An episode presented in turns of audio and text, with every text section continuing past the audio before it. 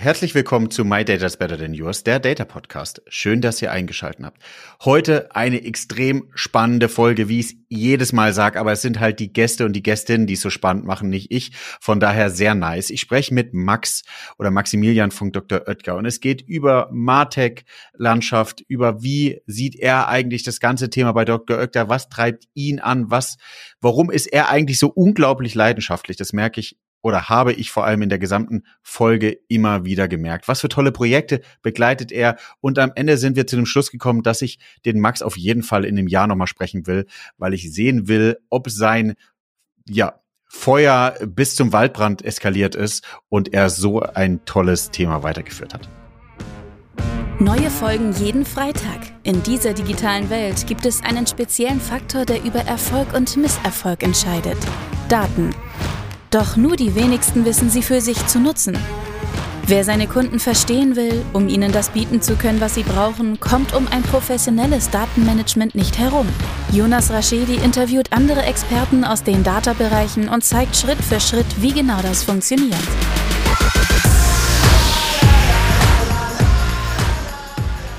Herzlich willkommen zu My Data's Better Than Yours, der Data Podcast. Schön, dass ihr eingeschaltet habt.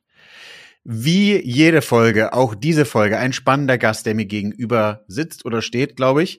Ähm, der liebe Maximilian von Dr. Oetker. Maximilian, stell dich doch einmal gerne kurz selbst einmal vor. Gerne. Ja, Jonas, danke auch für die Einladung und freut mich sehr, heute hier sein zu dürfen.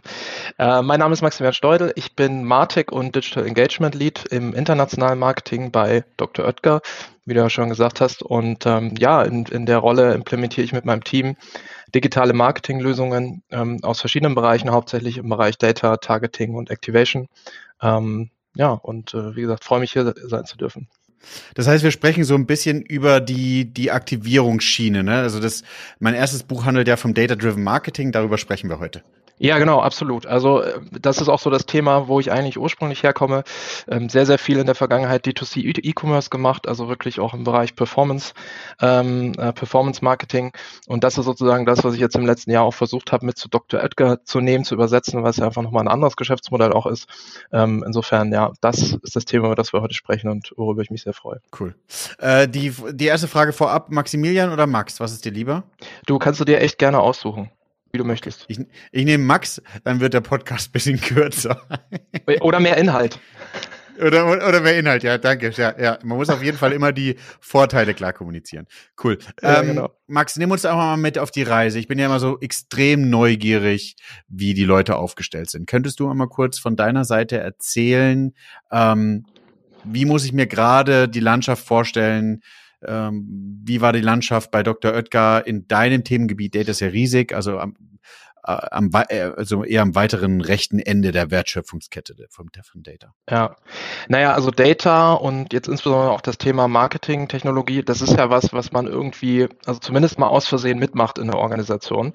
Ich glaube, es ist immer noch mal ein großer Unterschied. Also macht man das jetzt strukturiert oder macht man es einfach so, weil die Organisation sich irgendwie selbst entwickelt? Und das, äh, finde ich, sieht man ja total häufig. Also dass einfach dann lokale Teams ähm, einfach Tools einführen, weil die gerade pragmatisch sind und weil man die gerade nutzen kann für vielleicht eine Kampagne, die man benötigt oder für einen gewissen Zweck, den das jetzt gerade erfüllt. Ich glaube, das, das kennen wir alle. Und ähm, so wächst natürlich so ein Tech-Stack irgendwie immer mit. Und dann kommt aber vielleicht irgendwann der Punkt, an dem man sich mal als Unternehmen und Organisation entscheiden muss, okay, äh, möchte man dieses Thema jetzt strukturierter angehen? Wo will man eigentlich in fünf Jahren sein? Und ähm, ja, wie, wie macht man das? Und ich glaube, äh, da muss es einmal sozusagen inhaltlich formale Strukturen geben und die hat Dr. Oetker geschaffen in, in der Vergangenheit. Das heißt also, es gibt ein internationales Marketing, es gibt innerhalb dieses internationalen Marketings nochmal verschiedene Disziplinen und ein äh, Teilbereich ist eben der, in dem ich bin, das ist der Bereich Consumer Engagement.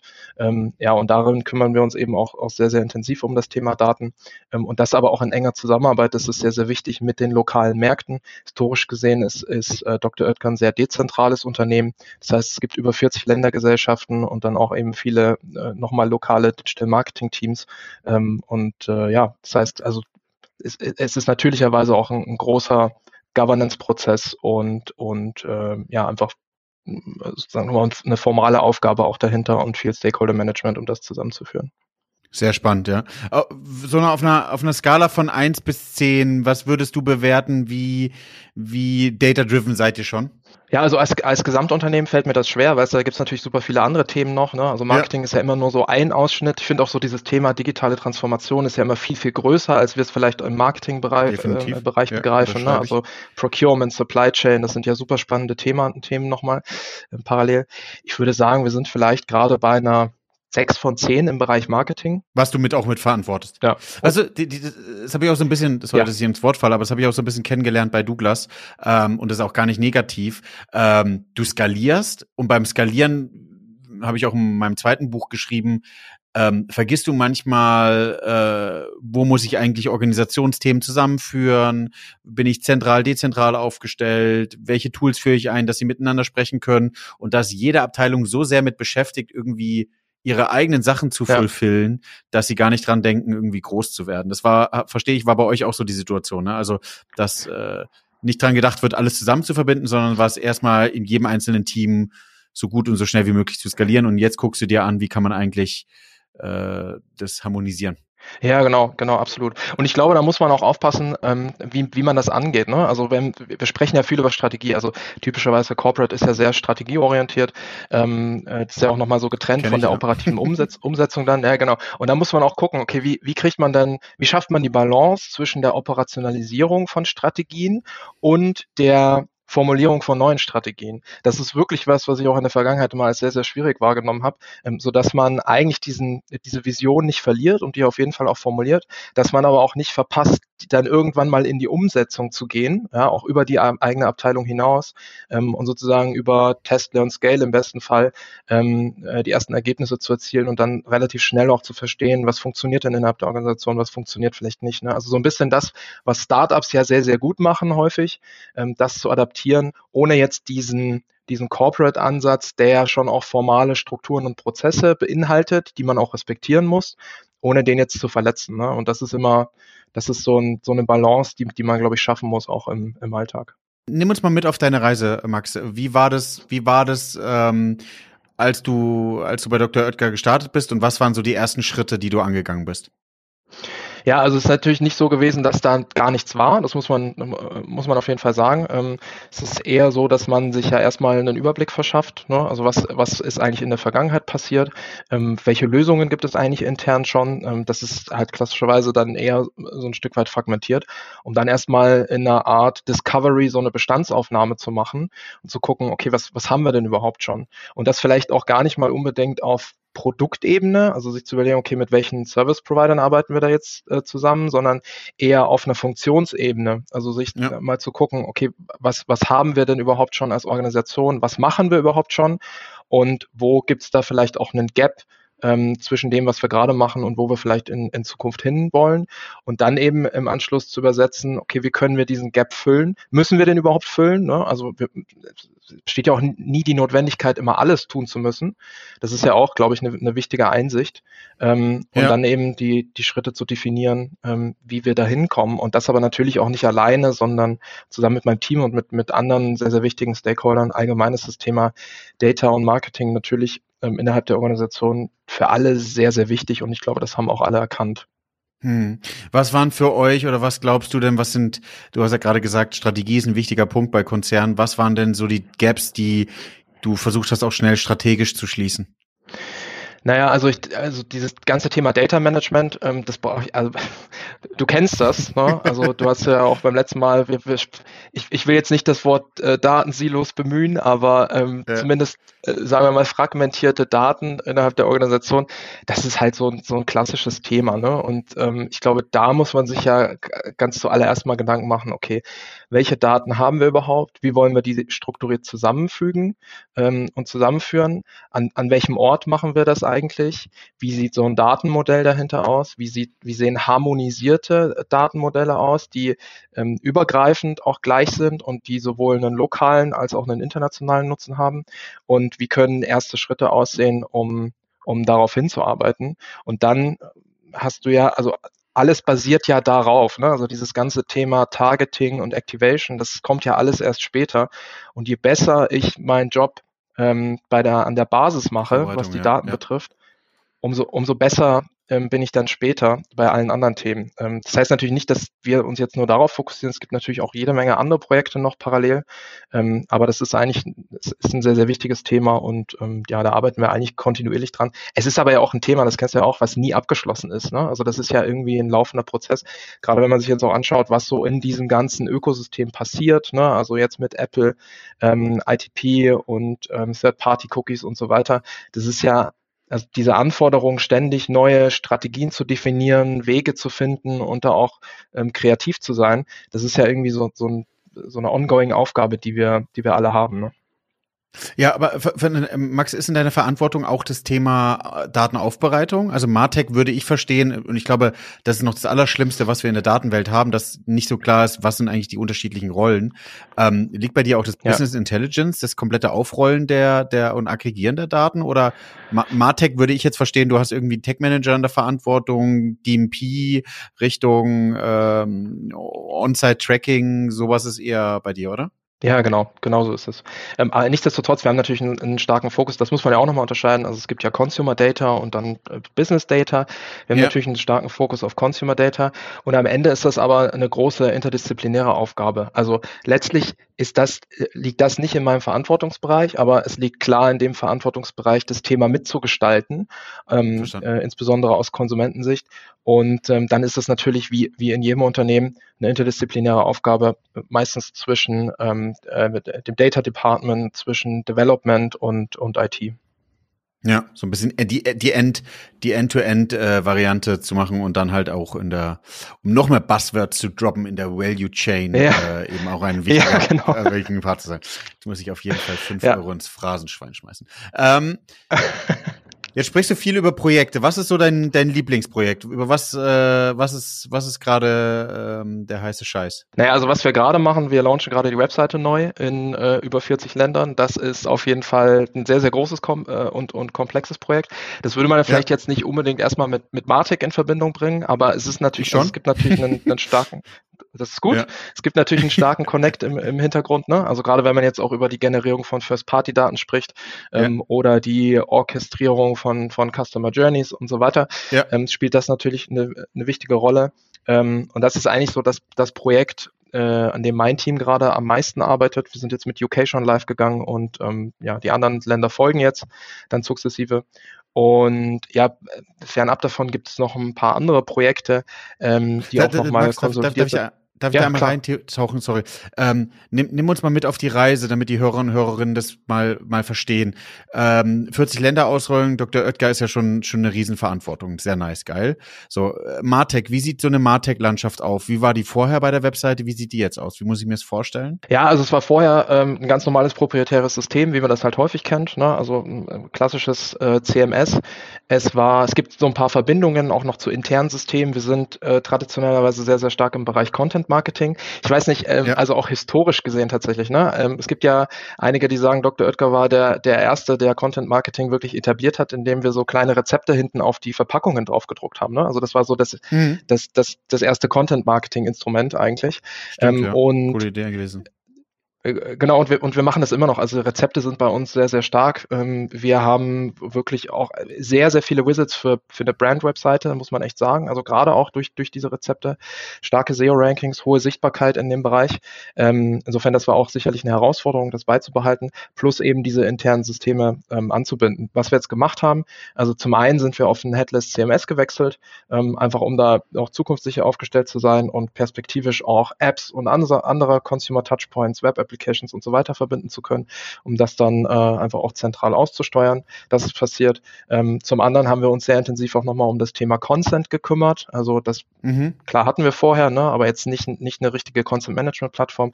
Haben wir halt in diesem Kontext Martech und Aktivierung von Kunden ähm, jetzt auch nochmal komplett neu gedacht, um diesen Gap, ne, den man ja kennt, auch einfach zu, zu verringern äh, und um die Herausforderungen zu nehmen.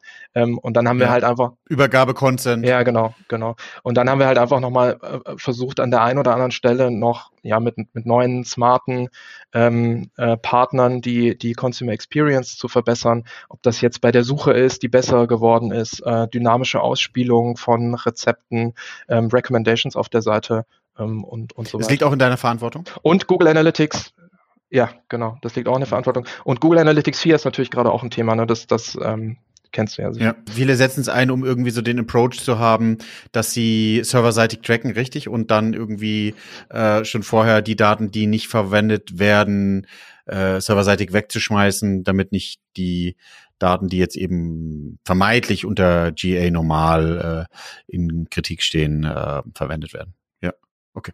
Ja, ähm, genau. Das ist, genau einmal Augen zu und so ein bisschen visualisiert, was ja für mich immer der spannendste Case ist. Also wir sprechen irgendwie davon, äh, CMS-System wird eingeführt. Äh, Gibt es ein Data Layer, wo die Daten irgendwie aggregiert werden? Ja, also nicht jetzt nicht direkt über das CMS-System, ja. ähm, aber genau, also Data Layer nutzen wir halt hauptsächlich um, äh, für Google Analytics und, und für Analysen. Ähm, es gibt jetzt aber keinen CMS Data Layer, wo nochmal die da Daten aggregiert okay. werden. Weil, weil, aber, aber äh, wie, wie verbindet ihr, also habt ihr ein Tech Management System? Google Tech Manager höchstwahrscheinlich? Ja, ja, genau. Ja. Den serverseitig? Ja, richtig. Und da schieben die Daten in GA vor und dann habt ihr aber auch nochmal was Richtung, Richtung anderer. Wie, wenn Personalisierungstool und Co. nimmt ihr direkt über einen Tech Manager und schiebt die mit, befüllt die mit Daten oder gehen die eher über, über CMS? Genau. Ja, ja, genau. Ich meine, man muss halt immer aufpassen, dann welche, also welche Daten man in, in Data Layer reinschreibt. Ne? Muss ja. mal gucken. Ähm, ja, ja, äh, ja. Die Marge sollte man da nicht so im Klartext reinschreiben. Ja, genau, so der, der Klassiker. Ähm, ja. Genau. Ähm, aber ja, über Data Layer, genau richtig. Und zufrieden? Also habt ihr schon irgendwie äh, Plus-Minus rechnen können? Meine Erfahrung wird mich jetzt freuen, ob du sie bestätigst oder widerlegst. Ähm, man hat mal, ich würde behaupten, dass wenn man serverseitig Daten trackt, immer auf den Consent achten. Äh, Disclaimer, ähm, dass man so 10 bis 15 Prozent mehr Daten erhebt. Was sagst du? Ja, würde ich, würde ich bestätigen. Ja. Also, warum nur nicht Ist auch unsere Erfahrung. umgestellt? Ja, ja. Sehr gut, cool. Hoffentlich nehmen das die Hörer und Hörerinnen nochmal mit und äh, sie können sich auch mal bei dir melden, wenn äh, sie so ein bisschen rausfinden, in welche Richtung es geht. Und ich glaube, es gibt da auch viele einfache Templates, oh, wenn man sagt, okay, so groß wie Dr. Oetker oder 40 Webseiten habe ich nicht nur eine, dann geht's auch meistens auch ein bisschen einfacher.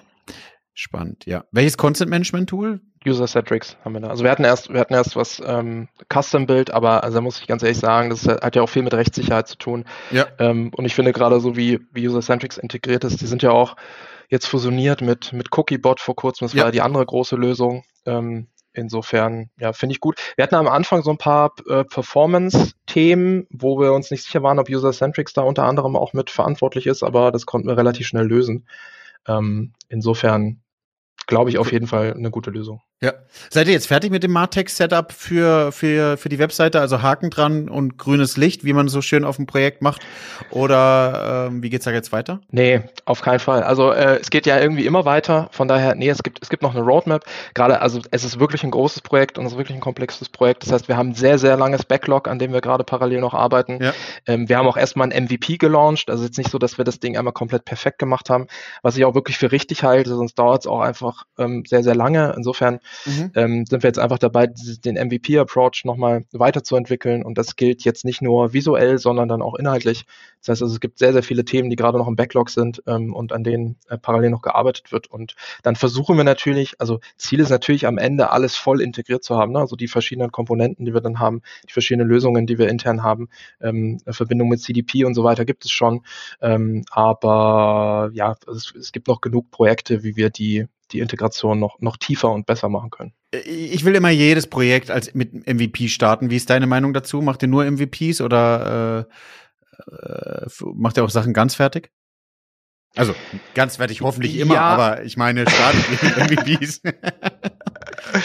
Ja, ich würde vielleicht nochmal untersche äh, ähm, unterscheiden zwischen MVP und, und äh, POC, also Proof of Concept.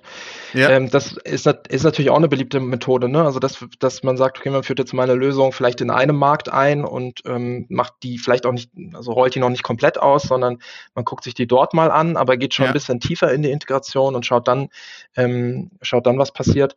Deshalb also so die beiden Mechanismen favorisiere ich eigentlich immer und ähm, ja, fand ja. ich in der Vergangenheit immer, immer sehr zielführend, weil man auch relativ schnell dann sagen kann, okay, wir, wir sehen jetzt hier, das wird nichts. Also das ist, das gehört natürlich dazu, wenn man so arbeitet, ne, dass man sich frei machen muss ähm, von, von Meinungen und äh, auch von persönlichen, ja, präferierten Haltungen. Ne? Also man muss, man muss natürlich auch sagen können, und das ist nicht so einfach, äh, da lag ich jetzt falsch und das war vielleicht, das war vielleicht nicht die beste Idee.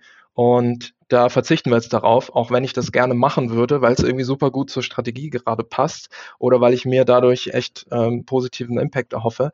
Wenn es am Ende aber nicht funktioniert und wenn die Daten dagegen sprechen, dann muss man, glaube ich, auch so emotionslos sein und sagen, okay, da lag ich halt falsch mhm. und ähm, dann verzichten wir darauf. Ne? Ja, weißt du, was meine Meinung zu MVP und, und POC hat sich äh, in letzter Zeit massiv geändert. Also nicht, dass sich eine Meinung durch nur einen Satz ändert, aber ich hatte jetzt ähm, gelesen gehabt, dass der MVP und der POC-Approach nicht zwangsweise sehr innovativ ist. Und warum? Und vielleicht da kannst du mir noch was dazu sagen und vielleicht denken die Hörer und Hörerinnen gerade gleich gerade mal dadurch nach und ich habe einen Aha-Effekt ausgelöst.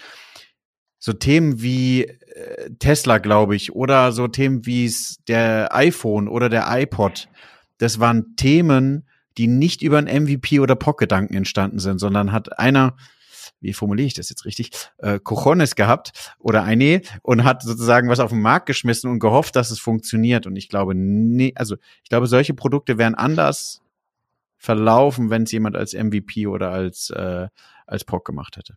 Und das ist spannend, weil wir wollen ja innovativ sein. Total. Und was ich ergänzen würde, also ich finde auch, dass dieser MVP-Ansatz, dass der zumindest nicht mehr so klar ist, wie er, wie er früher mal war. Ähm, mhm. Und was, was man da ergänzen muss, es gibt halt auch super viele Apps und Frameworks mittlerweile, die einfach so gut sind, dass man sich diesen MVP-Approach teilweise gar nicht mehr erlauben kann. Ne? Also wenn ich im App Store schon echt viele Apps habe, die einfach sehr, sehr gut aussehen, die eine extrem gute User Experience haben und so weiter, dann ist das sozusagen eine self-fulfilling prophecy, wenn ich da jetzt ein Produkt in den Markt bringe, was irgendwie irgendwie halb fertig ist. Ne? Insofern, äh, da, da bin ich völlig bei dir. Am Ende muss man, glaube ich, wenn man so einen MVP-Approach wählt, muss man halt entscheiden, was sind denn die Funktionen, auf die ich verzichte und sind die wirklich ja. so kritisch in der ähm, Customer Experience, dass es am Ende ähm, mein Produkt vielleicht kippt. Ne? Und das ist, also das ist, glaube ich, die, die spannende Aufgabe. Und was wir jetzt gemacht haben, also wir haben einfach geguckt, okay, welche Funktionen gibt es denn oder äh, welche visuellen Bestandteile der Webseite gibt es denn, wo wir absehen können, dass das also A, viel Aufwand ist, die umzusetzen und B, vielleicht jetzt nicht den riesen Impact hat. Ne? Das kann man ja auch ganz gut mal testen über Smoke-Tests beispielsweise, gucken, ob Funktionen überhaupt gefragt sind oder nicht. Und ich glaube, da kann man einen ganz guten, einen ganz guten Trade-off äh, finden. Ich bin aber prinzipiell bei dir und ich finde, das muss man von Fall zu Fall ähm, entscheiden, ob das, ob das Sinn ergibt oder nicht. Wenn man, wenn man natürlich diesen MVP-Approach jetzt nicht wählt, dann hast du halt immer die Gefahr, dass du extrem viel Budget investierst. Je größer das Pro Projekt ist, umso höher natürlich die Gefahr. Und am Ende ähm, bringst du es live und merkst dann, ah, okay, irgendwie funktioniert es nicht und, und das vorher war besser. Hatte ich auch schon ein, zwei Mal, dass man irgendwie einen kompletten Relaunch gemacht hat, ne? Und komplett neue Webseite, neuer Shop aufgesetzt und am Ende waren die Zahlen dann deutlich schlechter als vorher. Niemand wusste warum, ja. extrem viel Geld verbrannt und dann, dann hast du halt, also dann, dann stehst du halt echt mit, der, mit dem Rücken zur Wand. Ne? Und ähm, das ist dann natürlich so die entgegengesetzte Perspektive dazu. Ja, also hast du vollkommen recht. Das ist auch meine Erfahrung. Aber ich glaube, was man irgendwie rausfinden muss, ist, ähm, wie du sagst, der, der Trade-off. Was sind die Sachen, die man braucht? Am besten auf Basis von Daten irgendwie bewerten und dann kontinuierlich weiterentwickeln. Aber ich glaube, wenn du wenn du ganz starke Innovationen vorantreiben willst, lässt du dich eher durch Daten inspirieren oder informieren, anstatt dass du den datengetriebenes Modell aufbaust. Das ist ja genauso wie irgendwie, was ich immer wieder sage, aus dem Data Science Bereich oder irgendwo anders. Du baust einen Algorithmus für sechs Monate, schließt dich in den Keller ein und kommst irgendwann wieder, siehst das Tageslicht und ähm, willst irgendwie dem Stakeholder was präsentieren und der Stakeholder hat schon ein ganz anderes Problem, über das er sich kümmert und denkt sich, mit deinem Modell kann ich nichts anfangen. Das ist doch spannend. Also dir wird auf jeden Fall nicht langweilig. Nee, auf keinen Fall, auf keinen Fall. Hey, es ist, also das muss man ja dazu sagen, es ist einfach digitale Transformation. Ne? Das muss man ja auch, also viele sagen ja auch, hey, Dr. Oetker, das ist doch irgendwie ein, ein Riesenunternehmen. Ne? Es ist eine Nahrungsmittelbranche. Das ist ein Unternehmen, ja. gibt schon total lange, traditionell. Ähm, und dann, also da muss ich mal sagen, ja, ja, aber der, also der Bereich, in dem ich dort arbeite, der ist so spannend und ähm, ähm, das, äh, also man muss es halt erlebt haben.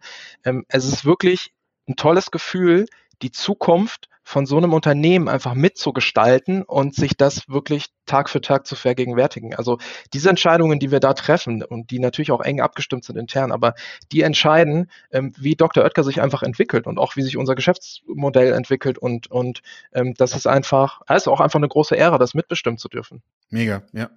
So, 40 äh, Webseiten, Riesenprojekte. Ähm, du hast noch von viel, viel mehr Projekten gesprochen. Wir sind gerade ja nur bei einem rein. Das heißt, du hast irgendwie 80 Leute, die du führst, oder wie groß muss ich mir das Team vorstellen? Nein, ist auch Corporate, ne? Also äh, weißt wie das ist im, im Corporate-Bereich. Also äh, kleine Teams, aber ähm, viel operative Arbeit, die natürlich von extern umgesetzt wird. Insofern, ja. ähm, mein Team ist überschaubar. Wir sind äh, aktuell fünf, dann haben wir immer noch mal einen externen PO, je nachdem, ja. ähm, um welches Projekt es gerade geht. Und dann findet aber natürlich viel, viel operative Arbeit einfach extern statt. Ne?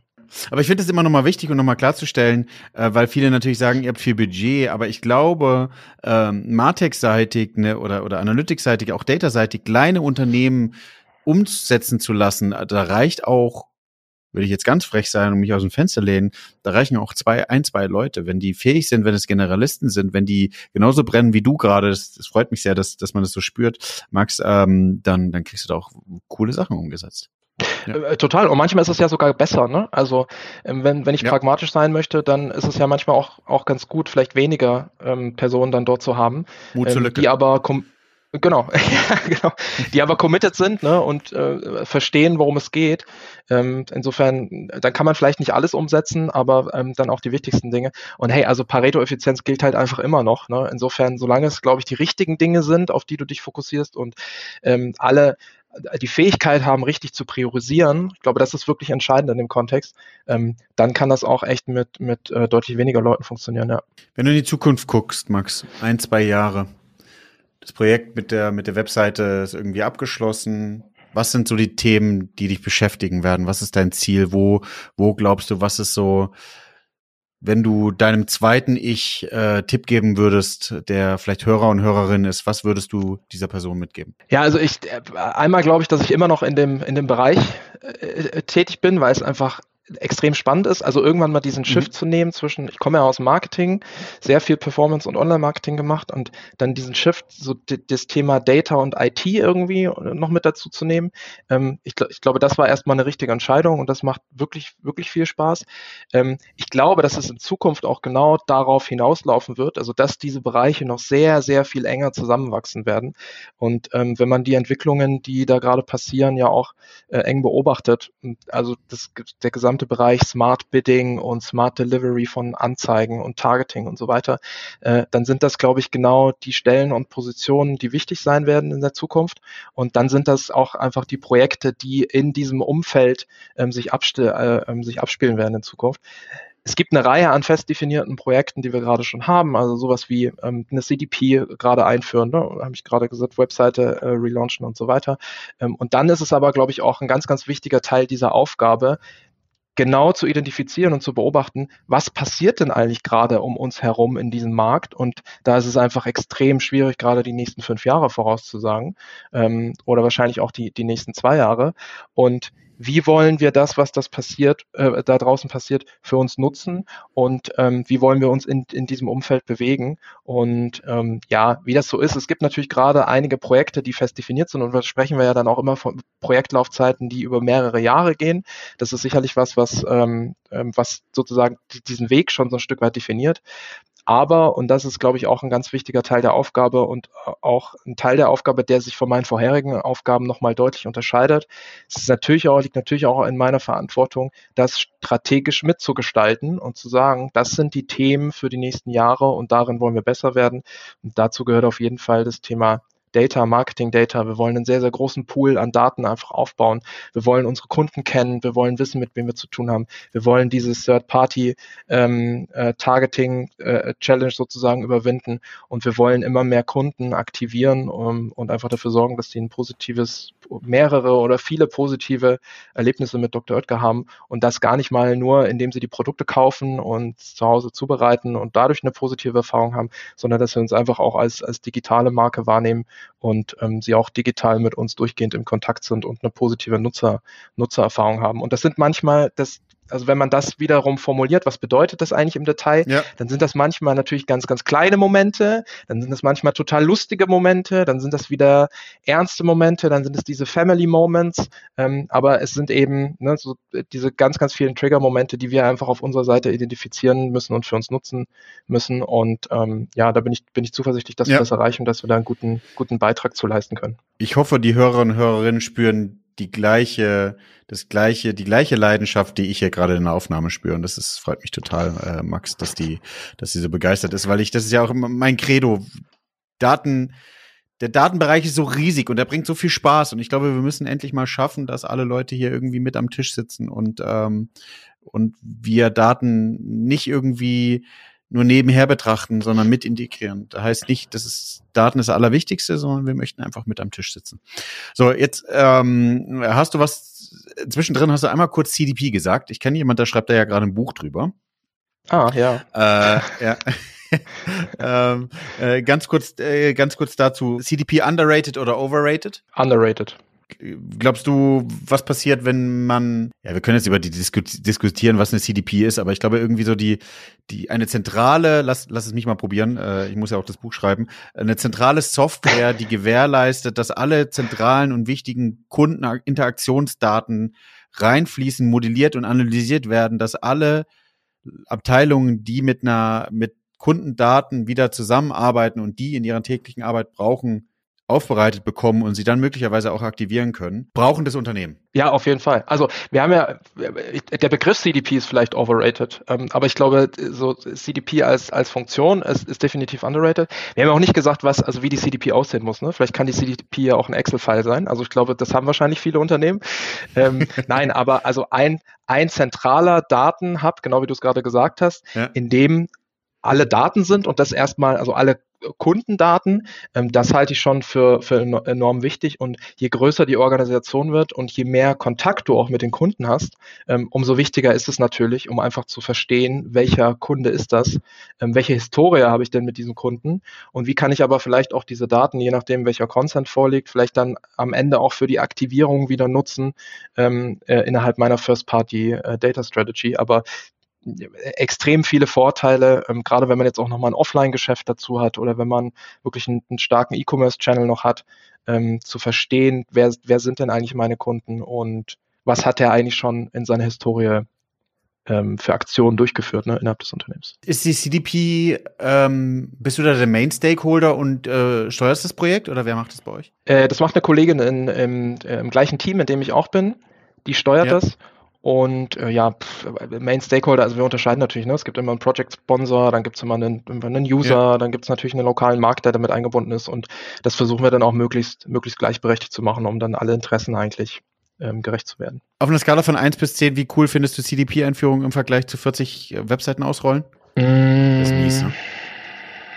Das ist richtig, das ist eine richtig miese Frage. Ähm, ja. Sieben. Sehr gut. CDP ist gut. Sehr gut. Haben wir aufgeschrieben. So. Ja, man würde vielleicht denken, dass es, dass es, bisschen, dass es komplexer ist, die ähm, CDP einzuführen. Das Gute ist aber, dass natürlich dann ein Großteil des Aufwands auch einfach im, im Bereich IT und Implementierung liegt. Ne? Also aus einer Marketingperspektive würde ich sagen, ist es, okay, ist es relativ verstehe. okay.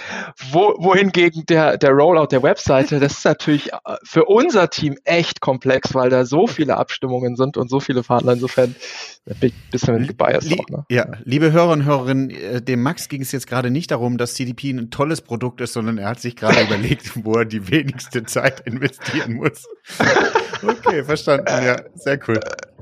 Ähm, ja, ich, ich kenne ich kenn immer noch diesen Spruch irgendwie Team äh, toll ein anderer macht's. Ich glaube, äh, Max hat gerade naja, naja, dass er das meinte. Ja, ja, genau. Nein, ähm, das Schöne ist ja, also äh, wichtig ist für uns ja immer, dass wir, also dass unsere Ansprüche und das, was wir möchten, berücksichtigt sind. Ne? Und das heißt, ähm, ja. also CDP hat natürlich einen sehr, sehr großen technischen Part der Implementierung. Das muss man, muss man fairerweise sagen. Insofern Nein. bin ich ganz happy, dass wir da in der Abstimmung sind. Ähm, aber dass, dass der Rollout ähm, technisch gesehen und operativ nicht, äh, nicht bei uns liegt. Nein, also ich glaube, man hat äh, über deine Leidenschaft gemerkt, dass du äh, das alles total äh, mitgehst und, und toll findest und es freut mich, freut mich umso mehr. Ähm, ja, Max, wie mit jedem Gast könnten wir, glaube ich, oder Gästin könnten wir stundenlang sprechen. Ähm, ist so tolle Themen. Ich glaube, was ich gerne machen würde, ich lade dich gerne random in einem halben Jahr, Jahr wieder ein, dass wir einfach nochmal miteinander sprechen, wo waren wir jetzt und wo, wo stehen wir dann oder steht ihr in einem Jahr.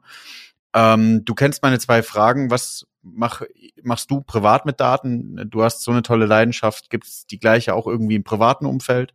Und wie würdest du eigentlich dein äh, tolles Data Game, was du bei Dr. Oetker machst, mit einem Filmtitel oder mit einem Serientitel bezeichnen? Und an dieser Stelle sage ich schon mal Tschüss.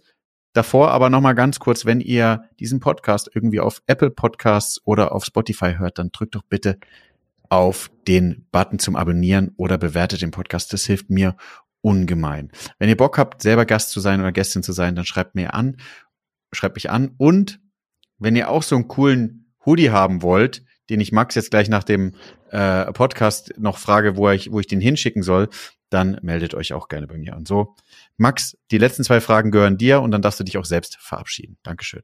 Cool, Dankeschön. Ja, also privat bin ich natürlich auch sehr, sehr datenaffin. Ich bin leidenschaftlicher Selbstoptimierer, das muss ich tatsächlich zugeben. Und ähm, insofern ist meine Apple Watch auch mein, mein liebstes Gadget und ähm, versuche eigentlich alles zu tracken.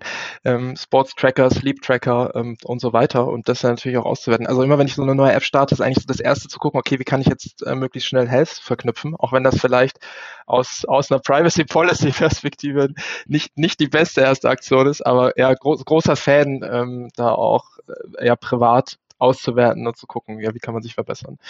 Ähm, ja, und äh, Filmtitel, der das umschreibt, was wir machen, ja, ich würde sagen, ganz äh, ähm, äh, irgendwie ganz uneigennützig, faster, better, higher, oder? Also das ist, muss, glaube ich, unser Anspruch sein und ähm, das ist, glaube ich, das, was wir allgemein erreichen wollen und insofern passt das, glaube ich, ganz gut zu dem, was wir da tun.